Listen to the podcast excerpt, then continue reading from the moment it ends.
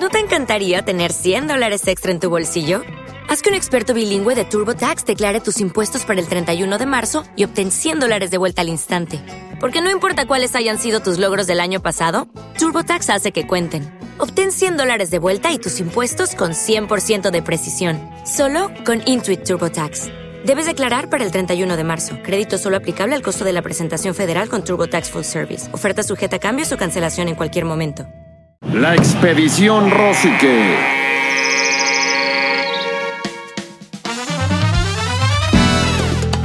¡Familia! ¡Anda! ¿Cómo me subestiman? Los palos caen lejos, lejos, lejos, lejos.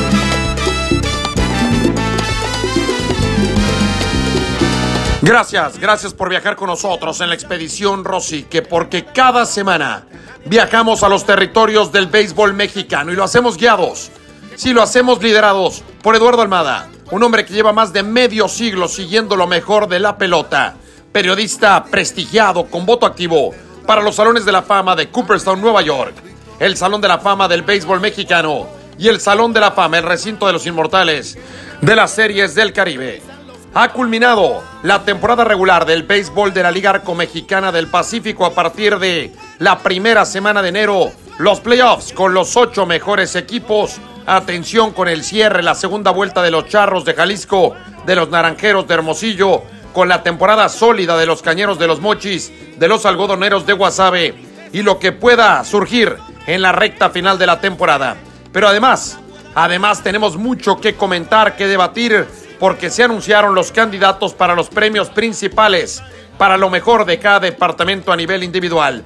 El pitcher del año, el jugador más valioso, manager del año, novato del año, relevista también de la temporada.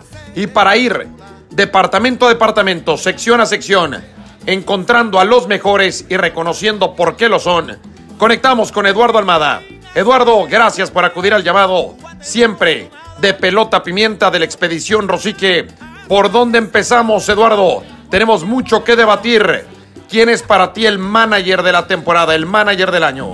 No me rompa el equilibrio con la bola de 90. No me subestime que mi sangre se calienta. La Liga Arco Mexicana del Pacífico ya ha invitado a la votación de los eh, diferentes premios principales de la temporada, como son el manager del año, el más valioso, pitcher del año, relevista, novato.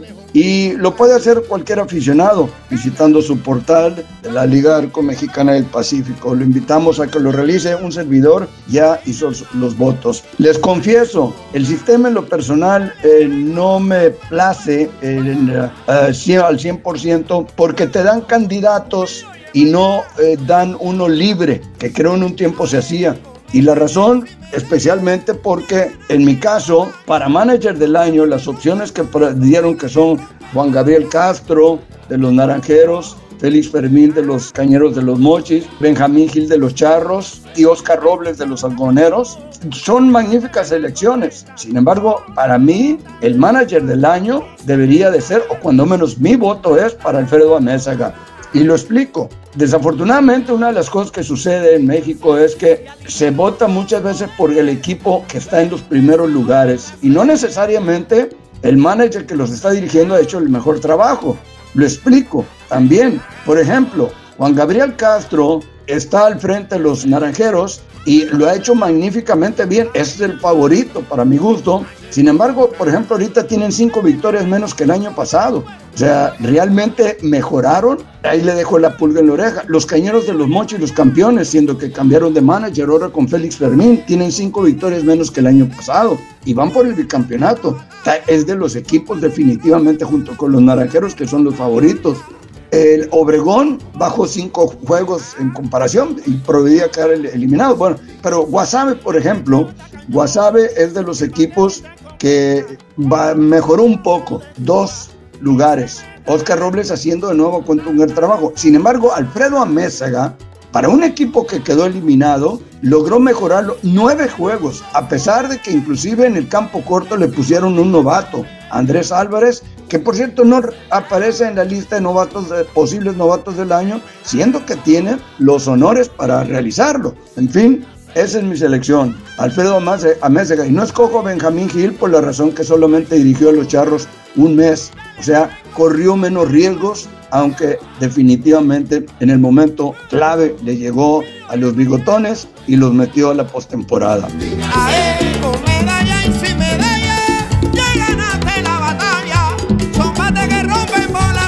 Estupendo análisis, Eduardo. Siempre hay que valorar, yo estoy de acuerdo contigo, en el deporte mexicano la opinión especializada tiende a irse con el que termina arriba, con el que levanta el trofeo, con el que termina primero. Y el deporte de los Estados Unidos y el deporte europeo también tienden a analizar con mayor profundidad quién merece, quién hizo un mejor trabajo con lo que tenía, quién sacó mejor provecho del roster con el que contaba. Y coincido contigo. Vámonos a la categoría de novato del año. A mí me encanta lo que ha hecho Jared Serna. Este es un pelotero que debemos de seguirlo. Ya está muy bien colocado en las sucursales de los Yankees de Nueva York y ha tenido un temporadón con los Charros, un joven espectacular. ¿Qué te parece a ti? ¿Qué te parecen a ti los candidatos sugeridos? Los candidatos por los que se puede votar para novato del año en la Liga Arco Mexicana del Pacífico.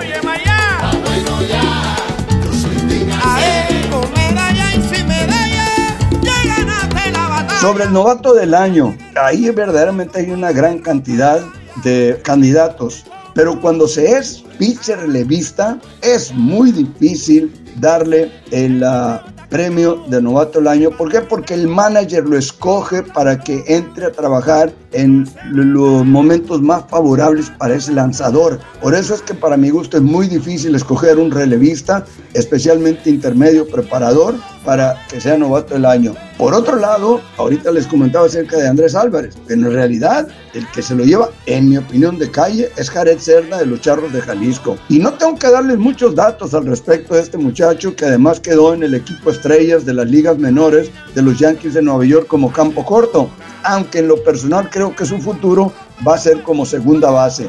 O sea, le están dando ahorita una exigencia en el mejor béisbol del mundo jugar la posición tal vez más importante o de las más importantes sin lugar a dudas, el campo corto. Y desde que Benjamín Gil lo puso de primer bat, creo que fue el 7 de diciembre, este equipo ha cambiado por completo. Ha mejorado muchísimo en comparación al pasado y está en el séptimo lugar de bateo de la liga con 308. Podría ser el más valioso de los charros, en realidad.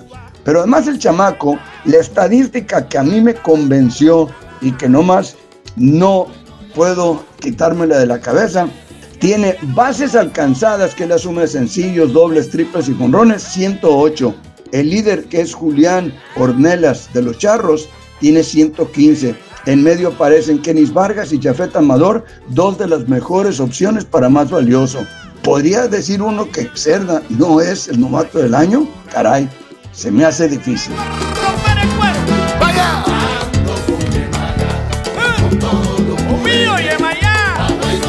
Coincidimos, coincidimos Eduardo Jared Cerna. Es un pelotero espectacular que ojalá podamos producir más de este estilo porque tendremos más futuro en las grandes ligas. Pelotero rápido, explosivo, tiene su dosis de poder, rapidísimo, se envasa constantemente. Un valor sin duda para la organización de los Charros y también de los Yankees de Nueva York. Vámonos con el pitcher del año. A mí me encantó lo que hizo David Reyes, King David de los Águilas de Mexicali, pero cerró muy bien la temporada Manny Barreda. ¿Con quién te quedas de los pitchers del año que están en la votación de la Liga Arco Mexicana del Pacífico?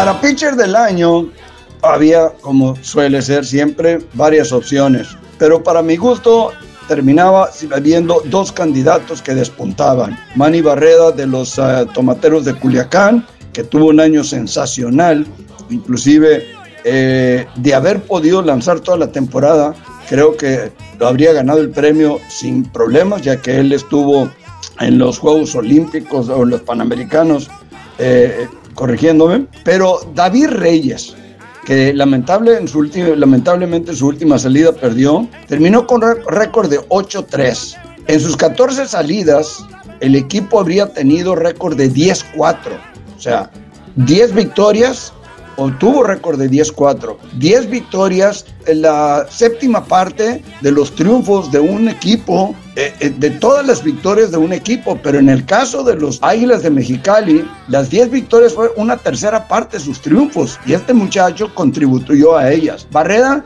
Tuvo récord de 6-5, si recuerdo bien en ese aspecto. Aunque Barrera termina con 1.96 de efectividad, Reyes con 2.43 le bajó un poco por el hecho de ayer. Ahora, se dice que Reyes no es ponchador. Ah, cierto, pero la relación que tiene de ponches contra bases por bolas es fabulosa, 48 contra 16, al 3 por 1. Pues eh, no será ponchador, pero es dominante. Y por último, una clave para mí muy grande en cuanto al Cy Young, al pitcher del año, los innings lanzados. Y Reyes terminó con 77.2 innings, siendo que la temporada es de 68 juegos y necesitas para calificar un 80% de esos innings, pues él superó inclusive en el sistema de grandes ligas, que es un inning por juego programado. Así que mi selección sería David Reyes. Y fue David Reyes.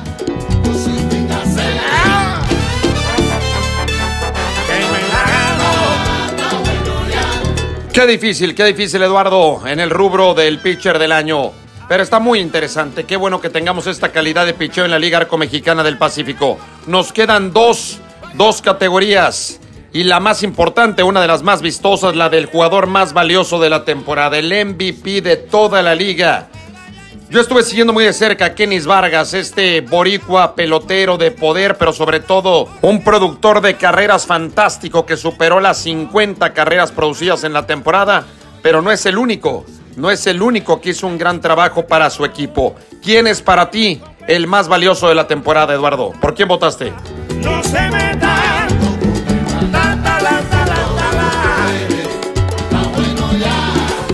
Para el más valioso, batallé mucho más en seleccionar, verdaderamente, con grandes opciones. Por ejemplo, Kenis Vargas, que el líder productor del circuito con 54 le saca 11 a quien le sigue Julián Ornelas. Jafet Amador, con 15 cuadrangulares, a dos del récord personal que estableció en el año 2012, creo. Pero además, Amador, con un ingrediente que me llamó muchísimo la atención, está teniendo mejor temporada de gira que en casa, siendo que la altura de Guadalajara favorece tremendamente el ofensivo.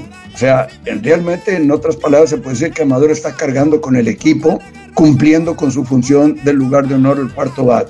Pero el que nomás no le puedo quitar los ojos de encima es a Allen Córdoba. El jardinero central, primer bat de los Yaquis de Ciudad Obregón, por necesidad, porque si lo tuvieran de tercero, creo que estaría haciendo todavía mejor papel. Es el cuarto mejor tolete del circuito con 318, pero además Córdoba tiene 401 de porcentaje envasado, que es extraordinario para un primer bat. En grandes ligas son difíciles de encontrar primeros bats con eso. Es el líder de carreras anotadas. ¿Con qué se gana en el béisbol? con carreras anotadas. Y eso quiere decir que se tiene que envasar y que otro lo manda a la registradora y que muchas veces no se toma en cuenta. Es el líder de hits con 81. El muchacho además se ha robado 15 bases, aunque ha sido en 25 intentos, porque, repito, no es primer bate en realidad. Su mejor lugar sería tercero y estaría rindiendo mejores números. De quedar eliminados, los Yaquis va a ser una gran opción como refuerzo. Así que me incliné yo por el panameño. El está cañón y el bateo está y cerramos, Eduardo, con el relevista del año. Tuvimos mi favorito a lo largo de la temporada fue Peyton Gray, el taponero de los algoneros de Guasave, que no toleró una sola carrera. 0.00 en limpias admitidas.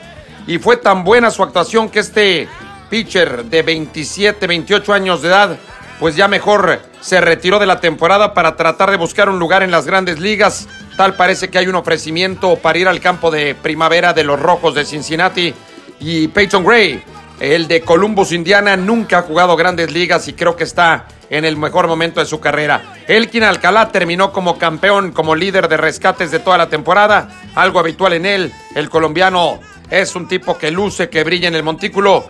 ¿Quién te ha gustado más a ti? Adelante, Eduardo.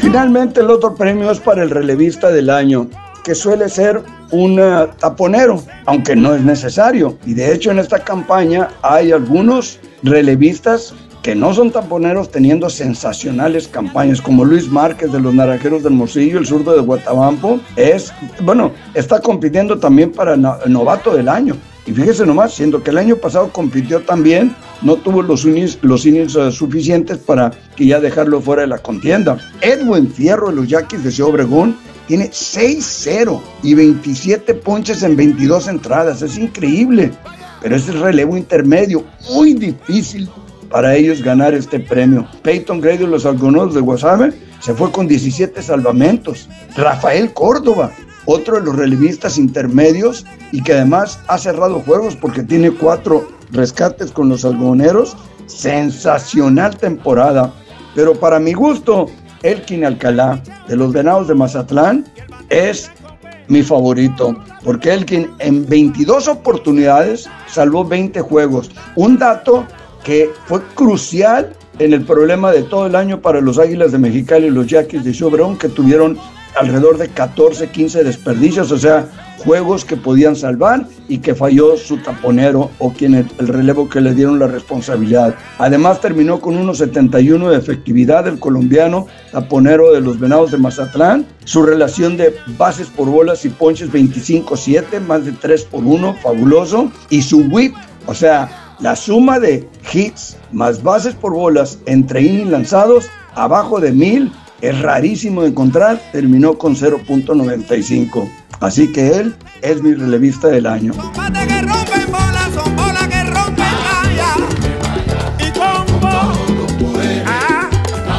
Gracias Eduardo, gracias por compartir con nosotros tu sabiduría, tu pasión por el béisbol, tu conocimiento luego de tantos, tantos años y tanto béisbol que has visto tanto en la Liga Arco Mexicana del Pacífico, en la Liga Mexicana de Béisbol y por supuesto en el béisbol de las grandes ligas. Te mando un abrazo muy fuerte, que tengas un 2024 lleno de salud, de plenitud, de mucho béisbol y de muchas emociones. Gracias, gracias Eduardo Almada, prestigiada voz, prestigiado periodista del béisbol mexicano. Todo el mes de enero, los playoffs de la Liga Arco Mexicana del Pacífico y la primera semana de febrero Estaremos en Miami, sí, en Miami, la casa de los Marlins, para la Serie del Caribe que va a ser fabulosa.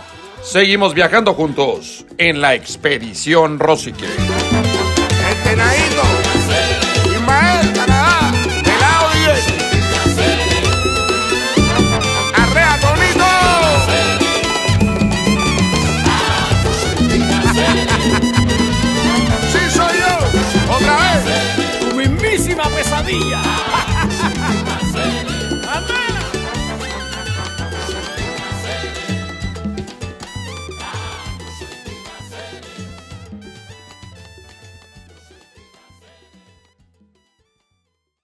With the Lucky Land slots, you can get lucky just about anywhere. This is your captain speaking. Uh, we've got clear runway and the weather's fine, but we're just going to circle up here a while and uh, get lucky. No, no, nothing like that. It's just these cash prizes add up quick. So I suggest you sit back, keep your tray table upright, and start getting lucky. Play for free at LuckyLandSlots.com. Are you feeling lucky? No purchase necessary. Void where prohibited by law. 18 plus terms and conditions apply. See website for details.